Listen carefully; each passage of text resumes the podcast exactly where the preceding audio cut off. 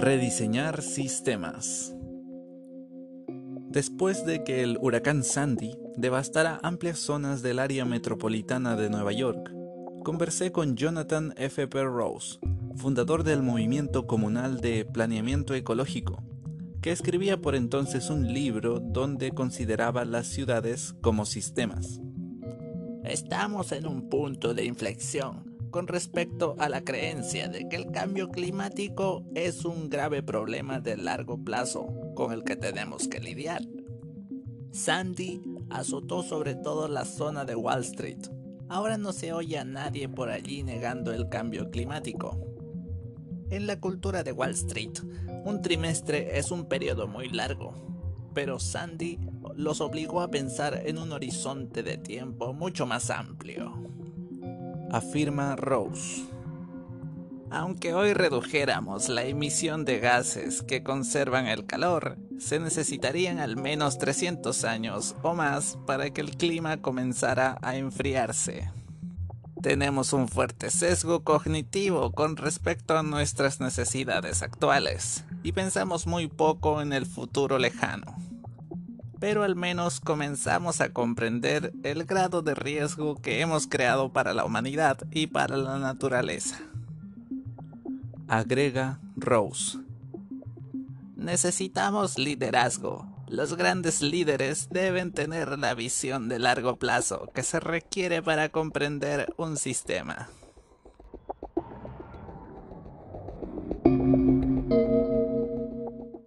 Consideremos las empresas. Recrear empresas para el futuro implicaría hallar valores compartidos por todas las partes involucradas, los accionistas, los empleados, los clientes, las comunas, las ciudades donde opera una compañía. Se lo puede llamar capitalismo consciente, es decir, orientar la actividad de la compañía al beneficio de todas esas partes en lugar de preocuparse únicamente por las cifras trimestrales que satisfagan a los accionistas. Los estudios muestran que empresas como Whole Foods y Sapos, que aplican este enfoque, obtienen mejores resultados financieros que sus competidoras, únicamente orientadas en las ganancias. Si un líder desea articular efectivamente esos valores compartidos, debe buscar en su interior una visión sincera que sirva de guía.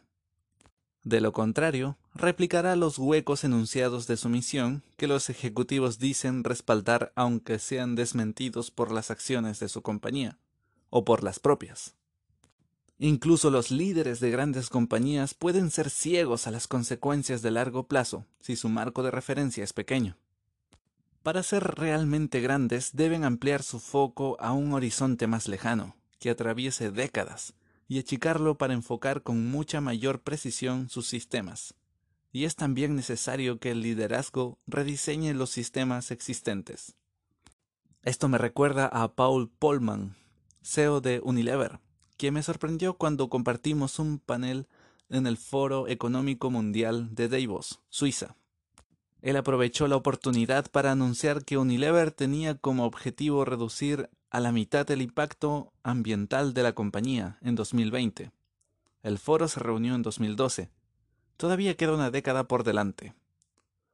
Era loable, aunque muchas compañías hacen anuncios similares.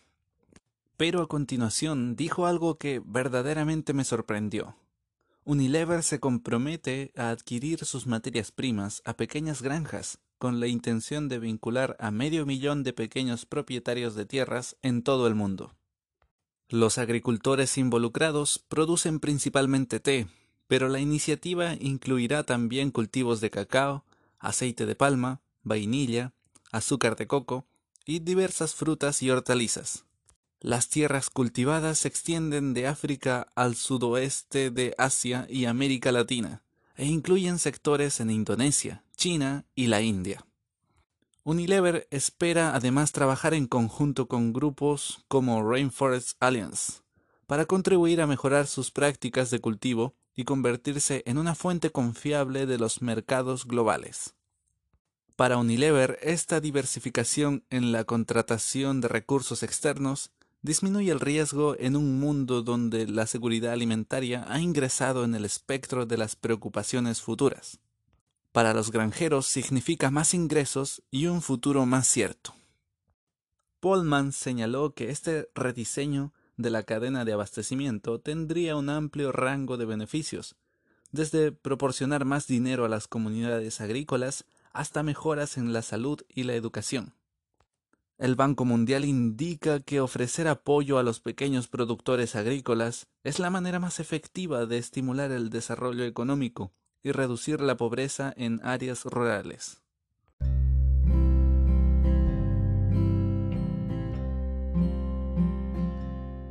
Según informa Cherry Tan, a cargo de la iniciativa de Unilever de abastecerse por medio de pequeños productores, en los mercados emergentes, tres de cada cuatro personas de bajos ingresos dependen directa o indirectamente de la agricultura para sobrevivir.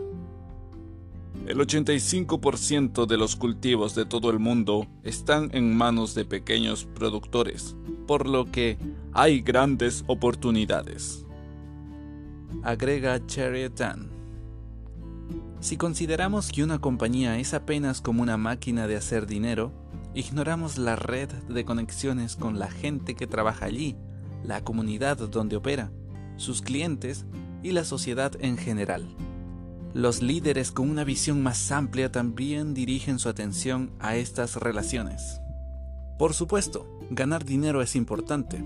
No obstante, los líderes con esta apertura prestan atención a la manera de ganar dinero y, en consecuencia, toman decisiones diferentes. Sus decisiones operan con una lógica que no se reduce a cálculos de pérdidas y ganancias, sino que va más allá del lenguaje de la economía. Conjugan el resultado financiero y el bien público. Desde esta perspectiva, con una buena decisión contempla las necesidades actuales y las de una red más extensa que incluye a las generaciones futuras.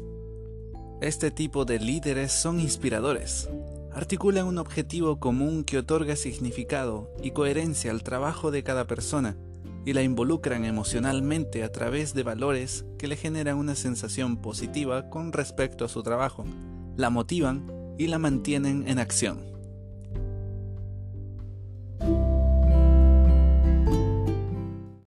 La atención dirigida a las necesidades sociales es en sí misma impulsora de innovación. Los ejecutivos de la unidad de una compañía global de bienes de consumo en la India vieron aldeanos que sangraban a causa de barberos que utilizaban navajas desafiladas y encontraron la manera de fabricar nuevas hojas de afeitar a un precio que los aldeanos pudieran pagar. Este tipo de proyecto crea climas organizacionales en los que el trabajo tiene importancia y apasiona a la gente. Con respecto a equipos como el que creó esas hojas de afeitar económicas, su labor puede calificarse como buen trabajo. La gente se siente involucrada, trabaja con excelencia y encuentra sentido a lo que hace.